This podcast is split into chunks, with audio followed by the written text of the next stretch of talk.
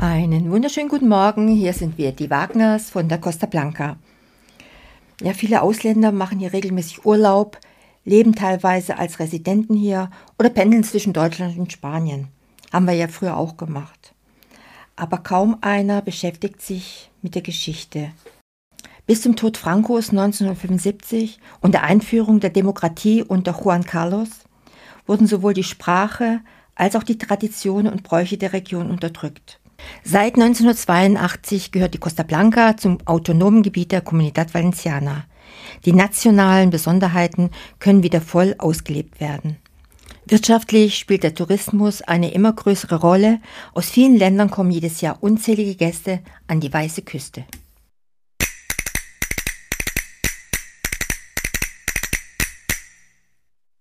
Die Gegend um die Costa Blanca war schon vor vielen Jahrtausenden besiedelt. Die Region war schon damals wegen ihres milden Klimas ein gefragtes Siedlungsgebiet. Ja, das ist bis heute geblieben, obwohl die hier vorherrschende Trockenheit auch gravierende Nachteile mit sich bringt. Ein weiterer Vorteil der Region war und ist die wichtige strategische Lage.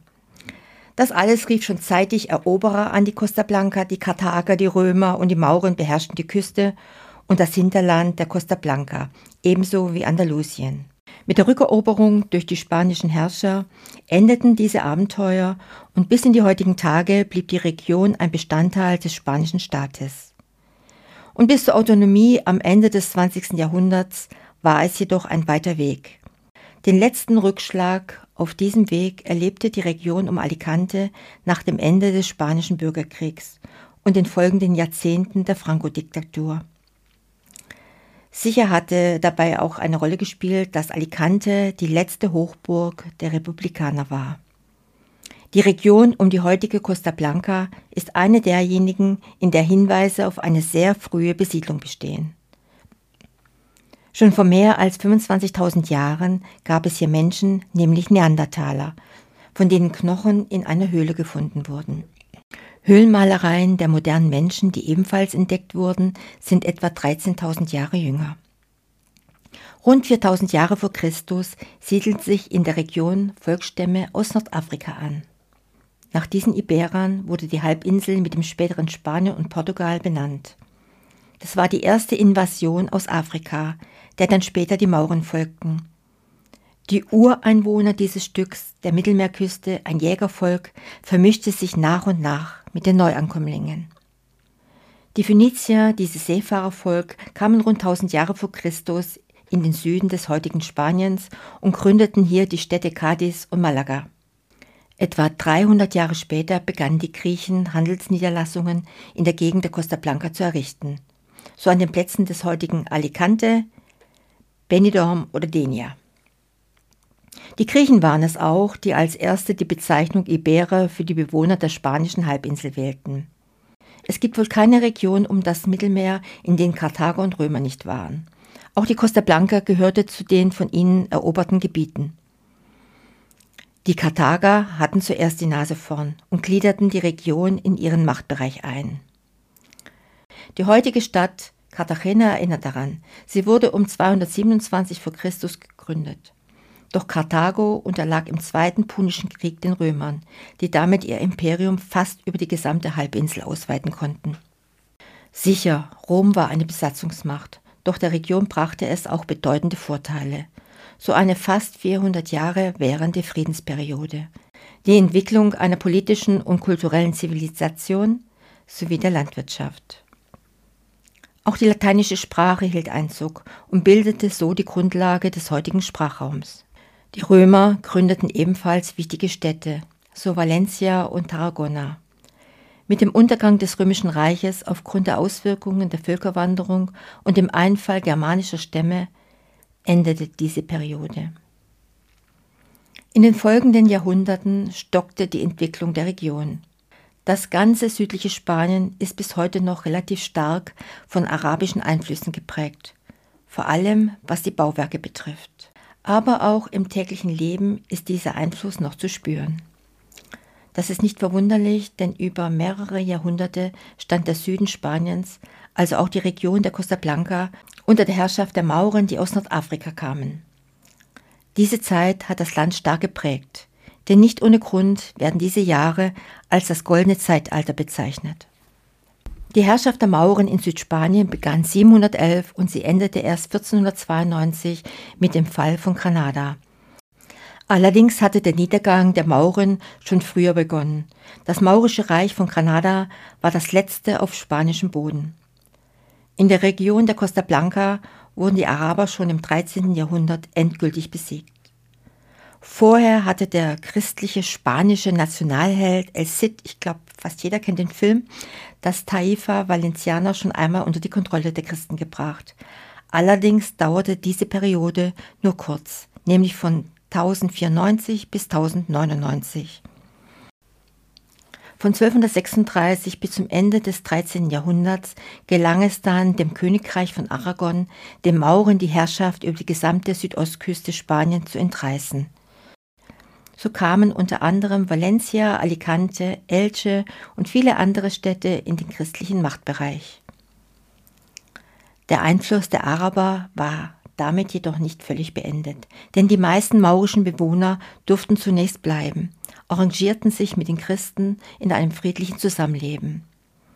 Die Jahrhunderte der maurischen Reiche waren ohne Zweifel eine Fremdherrschaft, doch sicher nicht zum Nachteil der Bevölkerung der Region Südspaniens. Die Toleranz in dieser Zeit war enorm und die Mauren förderten Kunst, Kultur und Wissenschaft. So galt die Stadt Cordoba eine Zeit lang als das Wissenschaftszentrum der Welt. Dichtung und Musik wurden im gesamten maurischen Einflussbereich gefördert. Das Handwerk erlebte eine bisher nicht gekannte Blütezeit und die Landwirtschaft brachte durch ein ausgeklügeltes Bewässerungssystem hohe Erträge. Auch die Architektur erhielt starke Impulse, noch heute sind diese an vielen Gebäuden zu erkennen. Die folgenden Jahrhunderte waren eine Zeit der Widersprüche. Zum einen stieg Spanien durch die Entdeckung Amerikas und die Ausbeutung dieser Gebiete zu einer Weltmacht auf. Andererseits herrschte im Land Intoleranz und religiöser Fanatismus. Die Inquisition erlebte ihren Höhepunkt. Andere Religionen wurden nicht geduldet. So musste die jüdische Bevölkerung, die bisher ihre Lebensgewohnheiten und ihren Glauben praktizieren konnte, zwangsweise zum Christentum übertreten und schließlich das Land verlassen. Die Mauren konnten ihren Glauben vorerst treu bleiben, doch Anfang des 17. Jahrhunderts wurden auch sie des Landes verwiesen. Für die Region der Costa Blanca hatte dies teilweise tragische Folgen, denn so verödeten ganze Landstriche, da einfach die Menschen fehlten, um die Landwirtschaft weiter zu betreiben. Der nächste Schlag für die Region kam im Spanischen Erbfolgekrieg, als dessen Folge Philipp V die garantierten Rechte der Königreiche von Valencia, Aragon sowie Katalonien außer Kraft setzte. Sie verloren ihre Unabhängigkeit und wurden Provinzen des Königreichs Spaniens. Erst im 20. Jahrhundert nach dem Tod des Diktators Franco konnte die Region wieder eine Autonomie erreichen. Eine zwischenzeitliche kurze Hoffnung gab es 1813, als die Franzosen vertrieben wurden, die unter Napoleon Spanien besetzt hatten. Auch in Alicante wehrte sich die Bevölkerung gegen die Franzosen. Für etwa ein Jahr galt eine liberale Verfassung. Doch dann kehrte Ferdinand VII. auf den spanischen Thron zurück und setzte die Verfassung außer Kraft. In den folgenden Jahrzehnten gab es ziemlich chaotische Verhältnisse. Bürgerkriege, Revolten und Machtkämpfe waren praktisch an der Tagesordnung. Um 1873 existierte für ein reichliches Jahr die erste spanische Republik, doch schon 1874 hatte wieder ein Bourbone den Thron erobert und erneut das Königreich etabliert. Das 20. Jahrhundert begann mit noch mehr politischen und wirtschaftlichen sozialen Problemen. Das Land kam einfach nicht zur Ruhe. Hunderte von politischen Attentaten sowie Dutzende erfolglose Staatsstreiche ließen Spanien immer mehr in die Krise rutschen, obwohl es im Ersten Weltkrieg neutral geblieben war und zumindest dessen Folgen nicht mittragen musste. Im Jahr 1931 musste König Alfons XIII. abdanken.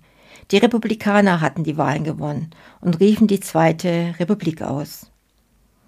In den Jahren darauf radikalisierten sich die politischen Gruppen jedoch immer mehr. Nach dem sehr knappen Sieg der Volksfront 1936 putschten im Juli rechte Militärs, darunter der spanische Diktator General Francisco Franco. Es folgte ein drei Jahre währender Bürgerkrieg, der auf beiden Seiten viele Opfer forderte. Beide Seiten bekamen ausländische Hilfe, die Republikaner von linken Freiwilligen aus zahlreichen Ländern, den internationalen Brigaden und die Franco-Truppen von der berüchtigten Legion Condor des Deutschen Reiches. Im Endeffekt hatten die Republikaner und die Freiwilligen nicht genügend Reserven, um den Militärapparat der spanischen und deutschen Faschisten standzuhalten. Am 1. April 1939 endete der Bürgerkrieg mit dem Sieg Francos. Die Costa Blanca gehörte zur letzten Bastion der Republikaner. Der letzte Schauplatz des Bürgerkriegs war die Mole von Alicante.